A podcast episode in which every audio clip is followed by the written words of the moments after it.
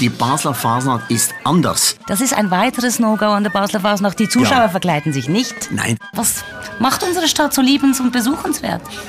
oh Gott, alles. This is Basel. Der Podcast. Diesmal mit Felix Rudolf von Rohr. Urgestein der Basler Fasnacht und ehemaliger Obmann des Fasnachtskomitees. Salut zusammen und herzlich willkommen zum Podcast This is Basel. Ich bin Katja und nehme euch mit auf eine Entdeckungsreise durch meine Stadt. In diesem Podcast spreche ich jeden Monat mit einer spannenden Persönlichkeit über die Basler Kultur, Architektur und Gastroszene. Kommt mit und hört euch direkt nach Basel. Ein Wirbelwind ohne Alter, ein wahres Fasnachtslexikon, Drums and Pipes Passionato oder die Regio Basiliensis in Persona. Wer in Basel zu Hause ist, weiß, dass es sich bei diesem Beschrieb genau nur um eine einzige Person handeln kann. Genau, um Felix Rudolf von Rohr. Und wer unsere schöne Stadt besuchen kommt, insbesondere zur Fasnachtszeit, sollte ihn spätestens jetzt kennenlernen. Guten Tag, Felix Rudolf von Rohr. Hallo Katja. Schön nehmen Sie sich in der umtriebigen Vorfasnachtszeit einen Moment, einen kurzen Moment für unseren Podcast Das ist Basel raus. Machen wir doch mit Vergnügen. Ich bin ja pensioniert, da weiß man sonst nicht, was tun. Und deshalb komme ich gerne hierhin. So schön, da haben wir ja Glück gehabt. Felix Rudolf von Rohr, wir sitzen hier im ersten Stock äh, des kultigen Traditionshauses, dem Café Schiesso, direkt am Basler Marktplatz gegenüber des Rathauses unserer Stadt. Meine Gäste können sich den Ort unseres Gespräches ja immer selbst aussuchen. Weshalb sitzen wir zwei nun in, genau in diesem Café mit Blick auf das politische und geschäftige Herz von Basel? Naja, ganz einfach. Ich sage das nicht, aber ich zitiere höchstens gewisse Leute, die sagen, das ist ein richtiges Altweibercafé. Und in meinem Alter entsprechend ist es ja okay. Sehr schön. Apropos Wirbelwind ohne Alter, das war natürlich ein Titel, den, den ich geklaut hatte, mal ein Artikel über Sie. Sie sprühen vor Energie, Sie haben es vorhin so durch die Blume ähm, durchblicken lassen. Pensioniert schon längst und trotzdem voller Energie. Woher nehmen Sie diese Energie, Felix Rudolf von Rohr? Ganz einfaches Rezept, das ich verfolge. Je länger man körperlich und geistig aktiv bleibt, desto bessere Chancen hat man, dass man alt wird. Ich meine, der Dachziegel, der kann auf den Kopf geworfen werden oder man kann natürlich Alzheimer oder, oder irgendwas bekommen. Aber sonst ist man besser vorbereitet und deshalb mache ich das so gern. Sie scheinen auch mit den kleinen Gebrechen und Brechstelle, wie man so schön auf Baselitsch sagt, sehr gut umgehen zu können. Sie kommen gerade aus der Physiotherapie. Ja, das mache ich doch sehr gern, weil ich ein Knie habe, das etwas dumm tut. Und bis heute habe ich das Glück gehabt, dass bei mir alles noch original ist. Alle Zähne sind da, alle Gelenke sind da. Und jetzt beginnt das mit diesem Knie. Nur, da muss man halt etwas, etwas über sich ergehen lassen. Sie haben ja auch eben, wie gesagt, ich will nicht so lange auf diesem Alter und den Jahren auf dem Buckel rumtanzen, aber Sie haben schon so wahnsinnig viel gemacht in Ihrem Leben, dass da auch ein, zwei Kilometer zusammengekommen sind und dieses Knie, was jetzt gerade im Moment wehtut, natürlich auch irgendwann mal sich bemerkbar macht.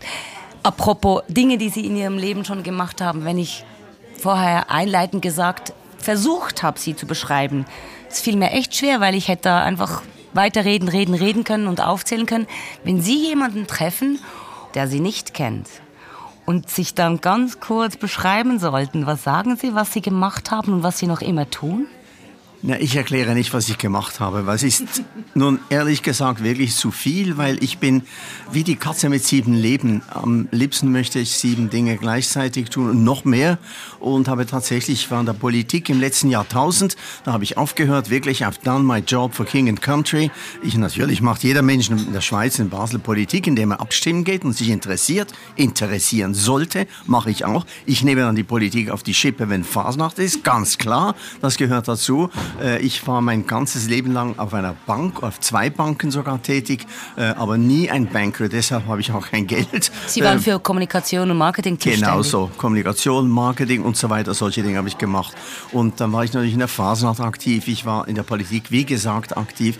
Ich habe aber ganz andere Dinge, die mich- wirklich nur interessieren. Ich bin Präsident einer Stiftung, die sich für die, den Erhalt der tropischen Wälder äh, kümmert. Von Ernst Bayerler her mache ich das sehr gerne mit. Ich bin Mitpräsident Präsident in einer Vereinigung, die sich um die vielleicht größte, bedeutendste Fotosammlung der Welt kümmert, Fondation Herzog und verschiedene andere Dinge. Aber vor allem habe ich eine tolle Familie, bin doch bald seit 54 Jahren verheiratet. Das ist ja wirklich exotisch heute. Zwei tolle Töchter, fünf ganz großartige Großkinder und die eine Tochter in Schottland zu Hause seit 20 Jahren.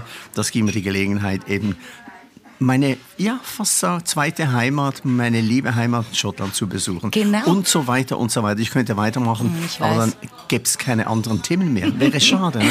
Sie haben mir gerade ein super Stichwort geliefert. Ich hatte Sie einführend ja auch als Drums and Pipes Passionato beschrieben. Woher kommt diese Leidenschaft? Ich meine, Militärmusik, Drums and Pipes, Sie haben in Basel ja auch mittlerweile schon eine schöne Tradition, was diese Musik betrifft. Fast hätten wir uns in Schottland treffen müssen, weil Sie da so gerne sind. Woher kommt diese Leidenschaft? Ich kann das nicht sagen. Ich weiß es nicht. Also Militär eigentlich in diesem Sinne weniger. Ich habe natürlich meine Rekrutenschule absolviert und dann bin ich gleich wieder rausgeschmissen worden, weil ich einen Bandscheibenschaden habe. Ist ja erfreulich. In diesem Sinne, mein Bruder, der war dann Oberst in Basel eben auch und so. Ich nicht, aber ich habe Freude an Schottland und ich kann es nicht erklären, weshalb. Interessant für mich, für uns auch. Wir haben Schottland mal entdeckt. Ich hatte immer eine Affinität zu Großbritannien. Äh, warum, kann ich auch nicht sagen. Ich denke auch, die Mentalität der Briten generell, vor allem der Humor da drüben, ist sehr, sehr eng verwandt mit dem Charakter überhaupt der Basler. Das Understatement, die ironische Art des Humors, eine gewisse Freundlichkeit, also eine Zurückhaltung und so weiter, sehr ähnlich. Und dann habe ich mal bei einer Reise Schottland entdeckt und so, wow, das ist noch viel großartiger. Und zur gleichen Zeit war unsere Tochter äh, auf der Reise nach der Matur, nach dem Abitur und ist zurückgekommen und gesagt, ich will noch nicht studieren, sondern ich will mal zuerst auf eigene Beine stehen. Also, okay, machen wir doch, ja. Wohin denn was? Und ich gesagt, ich will nach Schottland. Sogar die Weshalb? Tochter? Die Tochter. Warum? Keine Ahnung. Völlig parallel. Ist hängen geblieben, die Tochter, ist jetzt mit einem Schotten natürlich. Ihr Mann ist ein Schotte, ist in Edinburgh zu Hause seit 20 Jahren, ist Doppelbürgerin und ist natürlich eine Kämpferin für das unabhängige Schottland. Müssen wir jetzt nicht auch noch auseinandernehmen. Aber Äh, platzieren ist gut. aber weshalb das Ganze so kommt, ich kann es nicht sagen. Es ist eine Affinität hier. Ich meine, meine Vermutung, Intuition, was es auch immer ist, vielleicht hat das selbst jemand schon mal erwähnt. Sie haben die Nähe der Charakteristika, der, der Kultur der Baslerinnen und Schotten, Art von Humor, auch die Musik. Ich muss jetzt furchtbar aufpassen, dass ich nicht ins Fettnäpfchen tritt, aber unsere Fasnachtsmusik ist ja nicht so wahnsinnig weit weg. Schlussendlich kann man sagen, ähm, Tambure und Fifo, die hören sich ja nicht immer nur so weit weg von, sagen wir mal, den Drums. Zumindest an. Ja, auch ich da würde, die Nähe, ich würde unterscheiden. Ich bin auch nicht ein Experte. Ich habe viele Jahre selber Piccolo gespielt, jetzt nicht mehr, bin zu faul zum Üben. Überlasse das meiner Frau, meiner Töchtern, die sind da sehr aktiv. Aber ich würde unterscheiden. Das Trommeln ist eine Sache, das Piccolo-Spiel eine andere Sache. Das Piccolo-Spiel, obwohl ich das selber praktizierte, ist eigentlich ein Instrument, das jeder Mann und jede Frau heute noch lernen kann. Ein normales Instrument wie eine Flöte. Trommeln ist schon sehr, sehr viel anspruchsvoller. Also wenn jemand in Basel das Basler lernen will, ein Mädchen, ein Knabe, dann braucht das seine drei Jahre mindestens, bis man zum ersten Mal ein klein wenig an der Fasnacht mitmachen kann. Und wenn man noch verrückter ist, dann macht man weiter. Und dann beginnt man eben in der Art und Weise zu trommeln, wie es dann eher in die Richtung des Schottischen geht. Im Übrigen ist auch die Notation, äh, die verwendet wird in Basel von Berger und Dr. Berger, die wird weiter auch in Schottland verwendet für die Snare Drums.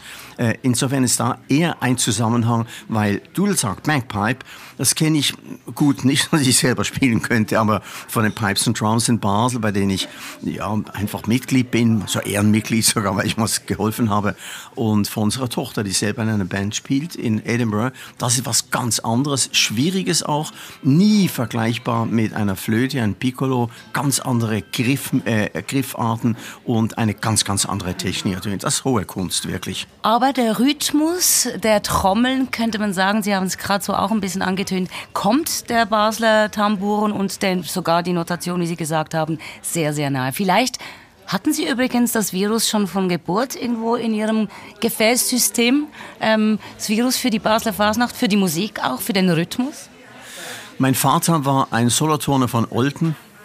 Der hat nie eigentlich mit der Fasnacht wirklich etwas zu tun gehabt. Er hat uns mitgenommen. Unsere Mutter ist leider sehr früh gestorben, als ich 13 Jahre alt war. Sie war von Basel natürlich. Aber mein Vater war ein, ein Soloturner. Der Name sagt, dass auch unser Name kommt seit vielen Jahrhunderten auch aus ähm, Solothurn, Kanton Solothurn, Egerkingen und so weiter. Sie haben ja äh, auch einen bekannten Namensvetter, den man auch gut, denn der, der redet meistens ein bisschen um den Dreck rum. Welchen meinen Sie denn? Wünscht sich ein bisschen mehr Dreck? Das ist eben mein ganz großes Problem. Ich will das doch noch ganz kurz erklären. Mein Name ist eben nicht von Rohr. Mein Name ist Rudolf von Rohr. Das Rudolf ist ein zweit, kein zweiter Vorname, schreibt sich übrigens auch nicht mit PH, was die äh, Engländer und die Amerikaner immer machen. Mit PH schreibt man Alphorn bestenfalls, sondern mit F. Also mein Name ist Rudolf von Rohr in drei Wörtern. Und da wurde ich immer gefragt, bist denn du, sind Sie denn verwandt mit Musiker? Sag ich, ich kenne ihn ja. Aber das ist ein Musiker in Basel. Es gibt einen Benedikt Rudolf von Rohr, der ist Organist, der ist Chordirigent und zwar, ich kenne ihn, wir sind irgendwie verwandt, wir wissen nicht wie. Seit ein paar Jahren sagen sie, sie sind verwandt mit einem Musiker und dann meinen sie den Chris von Rohr. Dann sagen wir, nee, good, that's something else. Also wirklich, nein. Der hat also das ähm, Rudolf nicht einfach weggestrichen, der Chris. Also haben wir das geklärt. So. Sehr gut. Also eigentlich nicht von Geburt auf wirklich vom Virus infiziert. Können Nein. Sie sich erinnern, war es ein Besuch, der erste Besuch der Basler Fasnacht, die Faszination oder kam die erst viel später? Ich meine, Ihr Engagement für die Basler Fasnacht ist beinahe schon fast unschlagbar. Ja, das darf man, glaube ich, schon sagen. Sie kennen sich auch historisch unglaublich aus. Sie haben sich sowas von vertieft auch und sind halt eben auch unter anderem als Obmann jahrelang tätig gewesen, x Jahre, 23 glaube ich, überhaupt im Fasnachtskomitee. Wie kommt so eine Infektion zustande? Hat sich eingeschlichen. Ah ja. Das ist wirklich chronisch, also langsam eingeschlichen. Äh, Ich äh, bin als Kind, als Junge, waren wir, ja, in der Stadt. Wir haben uns die Phasen angeschaut mit dem Vater eben auch, Morgenstreich. Ah, das ist eine tolle Sache. Irgendwann haben wir gefunden, mein Bruder und ich, wir können eigentlich auch noch äh, beginnen, etwas zu spielen. Mein Bruder Trommeln gelernt, ich Piccolo gelernt, allerdings nach ein, zwei Jahren das Ganze wieder hingeschmissen, andere Interessen gehabt, aber trotzdem immer noch so ein klein wenig. 1956 habe ich zum ersten Mal ein Kostüm getragen, da durfte ich in einer jungen Garde, einer Clique so im Vortrag mit wackeln, nicht wahr? Und dann wieder nicht mehr, aber mich immer interessiert dafür. Ich habe eine Freude auch an der Sprache, am Witz und so und so hat sich das einfach ergeben, noch und noch und nöcher. Und meine Frau, die hat dann Piccolo gelernt und hat dann als wir uns ge frisch gekannt haben erst, hat sie gesagt, du spielst doch Piccolo, komm auch zu uns in die Clique. Jawohl, bin ich gekommen. Jahr später hat die Clique eine junge Garde gegründet, Nachwuchs, und da bin ich gleich der Präsident davon geworden, sieben Jahre lang gewesen. Und so ist man mehr reingekommen, begonnen was zu dichten, die einfachen Verse zu beginnen, noch und noch und noch. Und dann war ich ziemlich aktiv in diesem Sinne, in der eigenen Clique und war dann aber auch sonst vielleicht etwas bekannter durch die Politik. Ich habe ja auch klar. Politik gemacht. Als Großrat, Großratspräsident. Ich war Prä- Präsident des Großen Rates und da haben man sich gekannt und dann ist für mich völlig überraschend eigentlich ist die Anfrage gekommen für ins Vaterskomitee. Die war überraschend, diese Völlig Anfrage. überraschend. Ich äh, weiß, ich könnte es im Detail erzählen, wie der Felix Muse zu mir gekommen ist. Ich habe ihn gekannt durch andere Dinge, Politik. Er sagt, du, ich habe eine Frage an dich. So, ja bitte, was kann ich tun für dich? Wir wollen dich ins Komitee. Uah. Und dann habe ich gedacht, äh, äh, muss ich mal überlegen, es war über Pfingsten. Der Heilige Geist ist dann runtergekommen, hat gesagt, er macht das. Da Und war hab ein Baby, der Heilige Geist, Ja, und dann bin ich am Komitee und auch da zuerst einfach Mitglied und Stück für Stück habe ich mich dann auch da mehr engagiert, bis dann mh, wieder mal ein Wechsel war von äh, Rudolf Meyer, Rudi Meyer zu Alex Fischer. Alex Fischer gesagt, ich möchte dich als Vizepräsidenten, als Stadthalter haben. Dann habe ich gesagt, okay, mache ich. Ja, okay. Aber nie, auch da wieder nicht weiter daran gedacht. Schönen Tag ist dann Alex Fischer gekommen. Ich höre jetzt auf. Ich habe sieben Jahre gemacht und ich möchte, dass du Nachfolger wirst. Äh, habe wieder angefangen. Und dann bin ich halt noch Obmann, Präsident geworden. Dann hat es sich ergeben, dass in dieser Zeit, gegen Ende, nach fünf Jahren bereits, ist dann ähm, das Thema gekommen, dass wir im Vaterskomitee ein Jubiläum zu feiern haben. 100 Jahre Vaterskomitee. Ich habe Gedanken gemacht, Ideen gehabt, wie ich halt da immer so etwas aktiv bin. wie Sie eben sind, und, genau. Ja, und dann haben wir gesagt, äh, äh, du mach noch zwei Jahre länger und mach das Jubiläum. Habe ich dann auch gemacht, haben es praktisch hauptsächlich organisiert, war eine riesen tolle Sache mit George Grunz, der hat das komponiert und äh, ähm, das Ballett, das da Richard Whirlock gemacht hat und, und, und, und. Äh, das ist alles dazugekommen. Naja, Und dann habe ich aufgehört und bin jetzt so mm, im Rückhalt. Und das ist für mich eine ganz wichtige Aussage auch. Wenn man sowas macht und aufhört, dann soll man den Nachfolgern nicht mehr reinreden. Machen Sie das und wirklich Sie, nicht? Nein, das mache ich nicht. Ich rede nicht rein, ich, äh, aber ich stehe zur Verfügung. Das ist wichtig. Wenn die was wollen und gelegentlich fragt man mich auch, etwas zu tun. Also ganz konkret war ich natürlich wirklich, ich darf schon sagen, hauptsächlich federführend bei der ganzen UNESCO-Geschichte. Für das, das Weltkulturerbe. Kulturerbe der, der, der, der Menschheit jetzt. Äh, und da habe ich eigentlich den größten Teil verfasst, dieser Arbeiten, mit einer ganz, ganz kleinen Arbeitsgruppe. Da steht man zur Verfügung. Dann dreht man wieder zurück und sagt, wenn ihr wieder was wollt, komme ich wieder, mache ich gern, ja. Sehr schön. Ähm, ganz konkret, wenn unsere Hörerinnen jetzt zuhören und denken, das Basel, ich habe auch schon gehört, die Basler Fasnacht, die muss besonders toll sein. Es gibt Leute, die behaupten, die Basler Fasnacht sei die schönste der Welt. Das sind nicht nur Basler, die das sagen. Sie allerdings, das haben Sie mir im Vorgespräch schon gesagt, sagen auf keinen Fall, es ist einfach die tollste und beste Fasnacht, sondern was ist die Basler Fasnacht? Das ist, ja, das stimmt genau. Es gibt Leute in Basel, die sagen, wir sind die Einzigen, alles andere ist ja, äh, it's, it's rubbish, ist nicht so. Das ist Megalomanie, das ist Größenwahn. Die Basler Fasnacht ist anders. Es gibt gewaltige Fasnacht, ich denke an Rio de Janeiro und Venedig, selbst New Orleans oder den rheinischen Karneval. Das ist nicht meine Welt jetzt, aber das sind Riesentraditionen. Die Basler Faser ist einfach anders.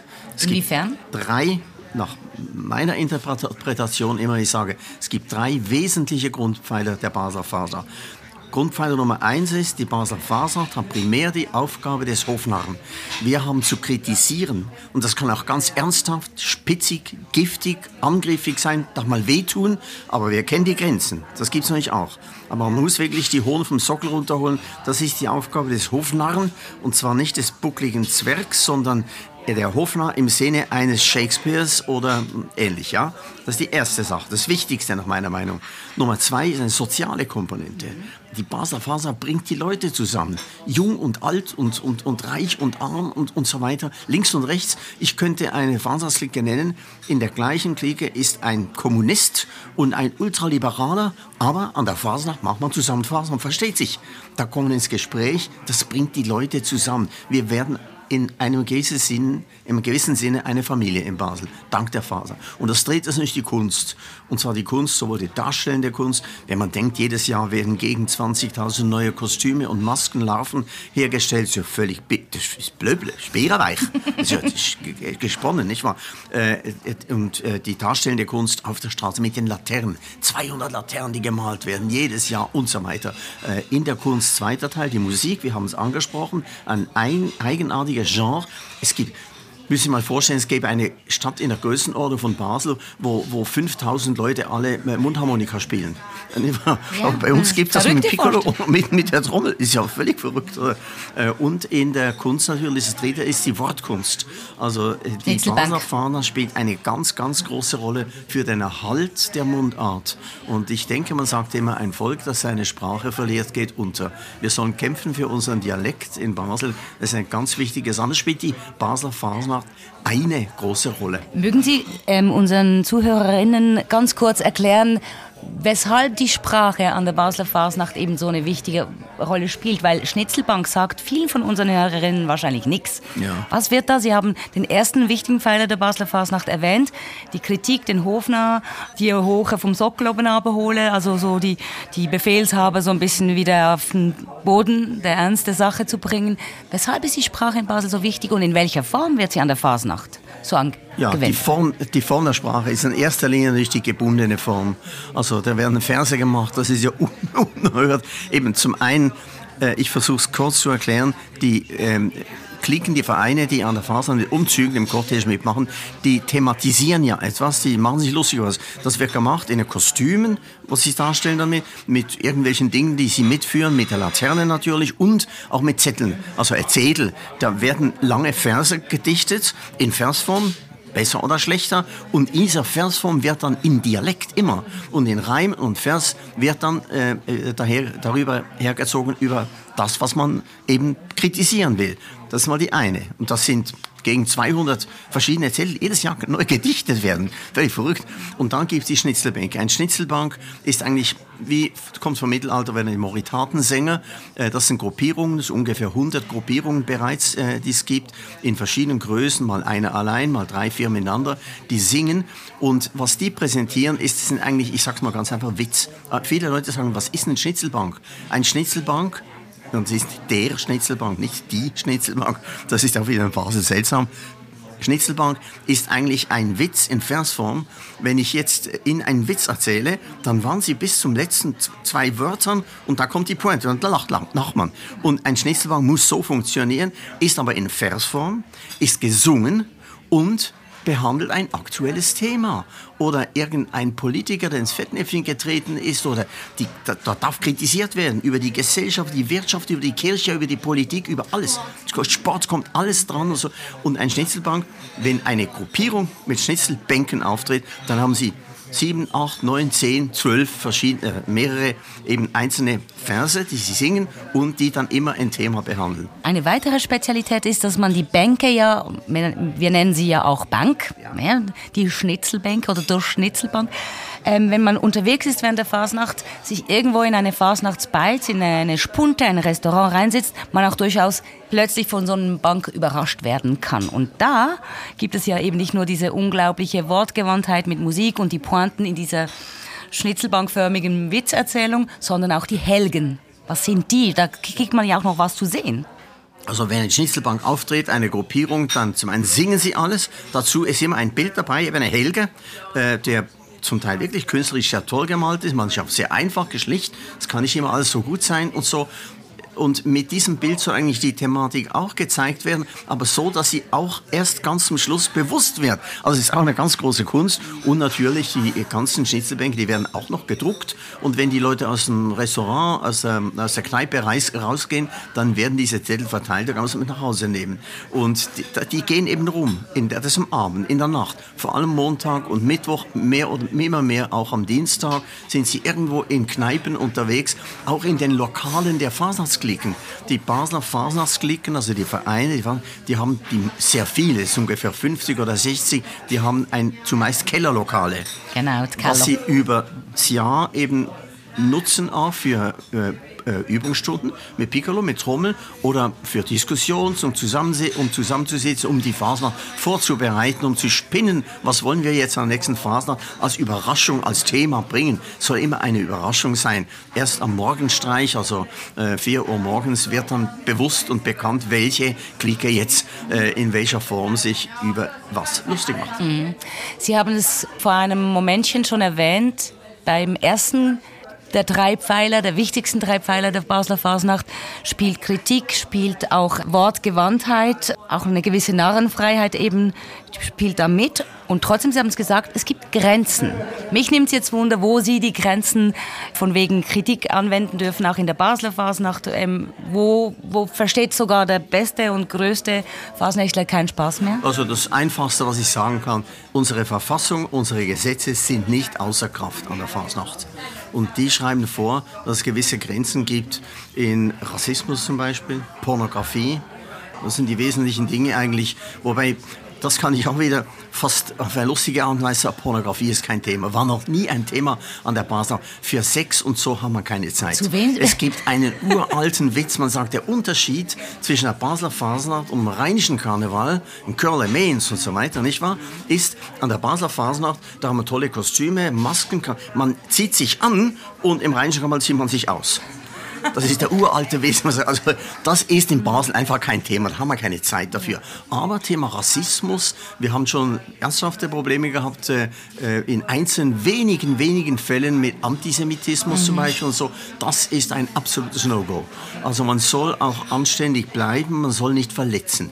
Äh, es soll nicht verletzend sein. Und deshalb gibt es Grenzen und ich sage auch immer wieder, eigentlich zu 99 Prozent spüren und wissen die Basler bis wohin, dass man gehen darf. Was es erträgt man, noch, ja, ja. Und man darf weit gehen. Also wirklich, es muss ernsthaft sein, auch wenn äh, in der heutigen Zeit, wenn es um Krieg geht, wenn es um eben Antisemitismus, um Neonazi und weiß der Teufel was geht, das muss genannt werden, das darf genannt werden und das darf einmal klar und deutlich und hart äh, gesagt werden.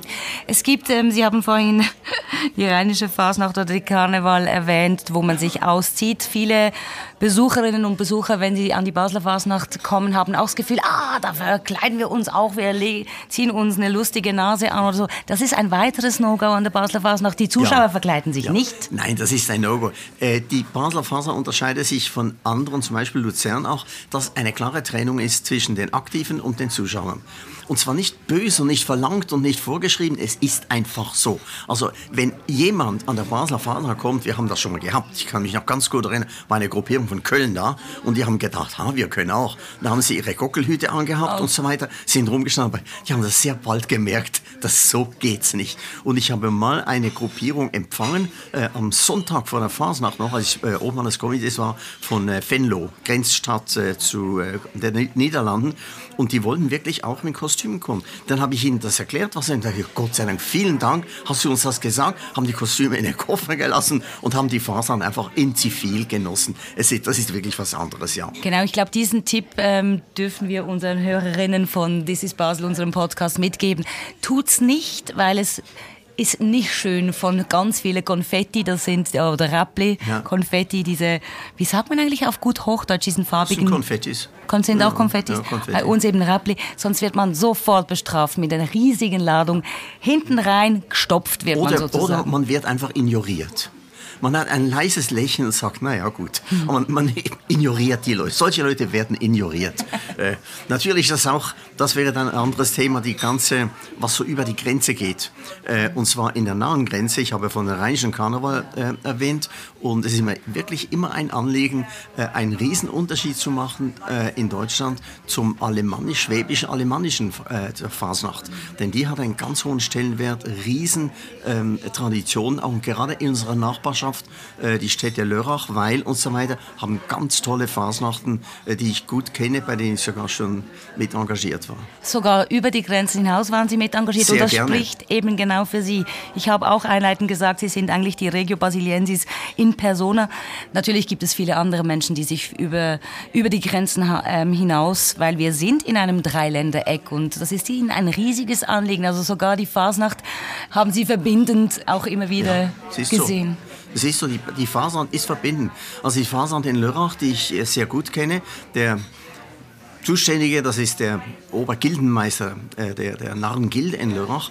Der ist, ist ein Deutscher natürlich, klar. ist das das Pendant zum äh, Komiteeobmann? Es ist eben anders, aber im, im, im, in einem gewissen Sinne kann man schon sagen, er ist einfach der Obergildenmeister und die Narrengilde in Lörrach, die organisiert die Fasnacht. Sie haben die Narrenzunft, die machen äh, Saalveranstaltungen, die aber auch von hoher Qualität sind und die Narrengilde organisiert die Fasnacht. Und der Obergildenmeister, das ist der Jörg Rosskopf, ist ein Deutscher, hat in Basel studiert, hat in Basel Basel zur Studienzeit eben auch ein wenig in Basel Fasnacht gemacht. Und deshalb kupfert er viele Dinge im guten Sinne ab. Äh, nicht alles, Trommeln und Piccolo ist nie über die Grenze gegangen, aber mit Stolz darf ich das sagen, äh, Guckermusik, eine, eine Guckermusik, da weiß man ungefähr heute, was das ist, die, sind, die kommt eigentlich aus Basel hat es natürlich im vorletzten Jahrhundert im gewissen Sinn schon etwas gegeben. Man hat sich lustig gemacht über die Militärkapellen. Aber 1906 hat es zum ersten Mal in Basel eine Kapelle gegeben, sage ich jetzt, die sich Guckermusik genannt hat. Und die ist exportiert worden nach Luzern hat sich dort in, einem ganz, in einer ganz tollen Art und Weise entwickelt, muss ich sagen. Ja, da ist sie ganz Eigenständig stark. und wirklich eine tolle Phase. In Klammer gesprochen, ich habe gestern gehört, dass sich Luzern im Moment überlegt, äh, einen Anlauf zu machen. Sie möchten nun auch bei der UNESCO auf die Liste kommen. Aber das ist eine andere Geschichte. Wir wünschen Ihnen viel Glück dabei. Ich habe Ihnen auch gesagt, ich wünsche euch ganz viel Glück. Es sind sehr, sehr hohe Hürden, die da genommen werden müssen und so weiter. Und die Guckermusik äh, von Basel ist auch nach Deutschland exportiert worden. Die älteste Guckermusik in der ganzen Bundesrepublik Deutschland ist Gucker 53 in Lörrach, die es heute noch gibt. Wow, und 06 war die erste in Basel. Und 53, die haben natürlich den Krieg gehabt und, so, und später ist es da rübergeschwappt und die haben die Gucke 53, 1953 gegründet. Also wir haben eine enge Verbindung und, und verstehen uns auch sehr gut. Darüber. Wunderbar.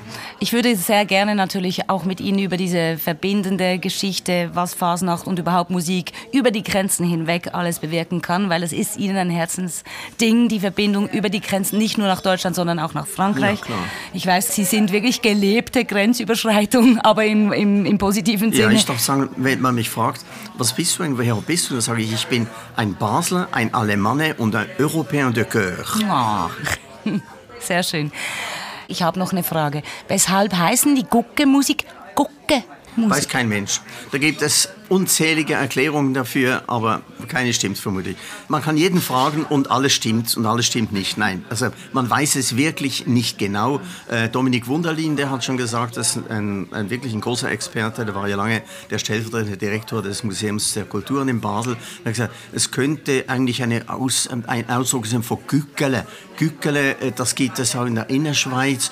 Äh, Das ist, ähm, ja, Trompetchen, äh, Trompeten, so Musik, mal Gückele, von dem könnte es kommen, aber Man nobody knows. Okay, nicht dokumentiert. Also mit. Papiertragsack hat es nichts zu tun, was ja in Basel ein Gucken ist. Genau, deshalb habe ich doch natürlich gefragt. Gut, also, ähm, Sie sind überall ein bisschen zu Hause, sehr gerne in Schottland, über die Grenzen, in den grenznahen Regionen der Basel sowieso. Wenn Sie mal Leute zu Gast haben, das ist ja wahnsinnig, ähm, Freunde aus entweder im Ausland oder aus dem Rest der Schweiz, die Basel nicht wirklich kennen. Felix Rudolf von Rohr, was ist Ihnen ein Herzensding? Was zeigen Sie Ihren Gästen hier? Was, was macht unsere Stadt so liebens- und besuchenswert? Ach Gott, alles.